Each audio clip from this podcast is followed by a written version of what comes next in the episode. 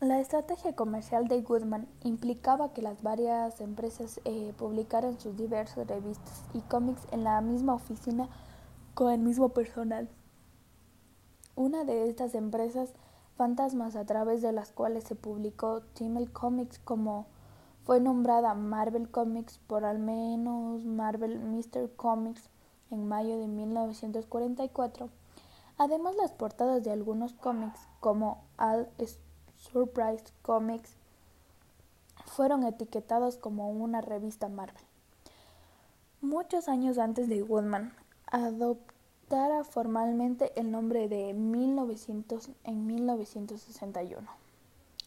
El mercado del cómic estadounidense de la posguerra vio cómo los superhéroes eh, pasaban de moda. La línea de cómics cómics de Goodman los eliminó de su mayor parte y, se expandió a una variedad más amplia de géneros de la, de la que incluso Timmel había publicado. Con horror, western, humor, humor, animales divertidos, dramas de aventuras para hombres, monstruos gigantes, crimen y cómics de guerra.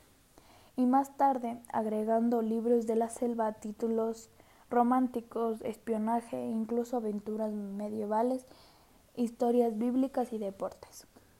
Atlas, en lugar de innovar, tomó una ruta comprobada de seguir las tendencias populares en la televisión y el cine. Los westerns y los dramas de guerra prevalecieron durante un tiempo.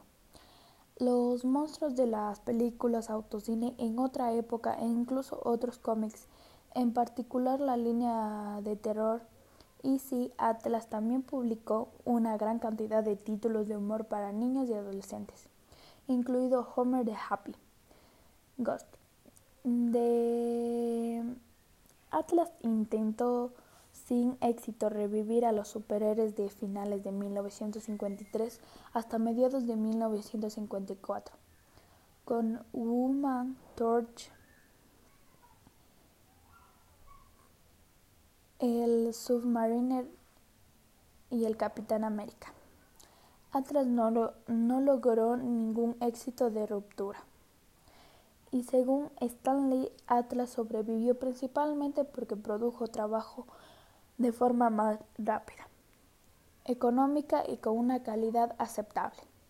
Los primeros cómics modernos bajo la marca Marvel Comics fue la antología de ciencia ficción y el título de Humor para adolescentes.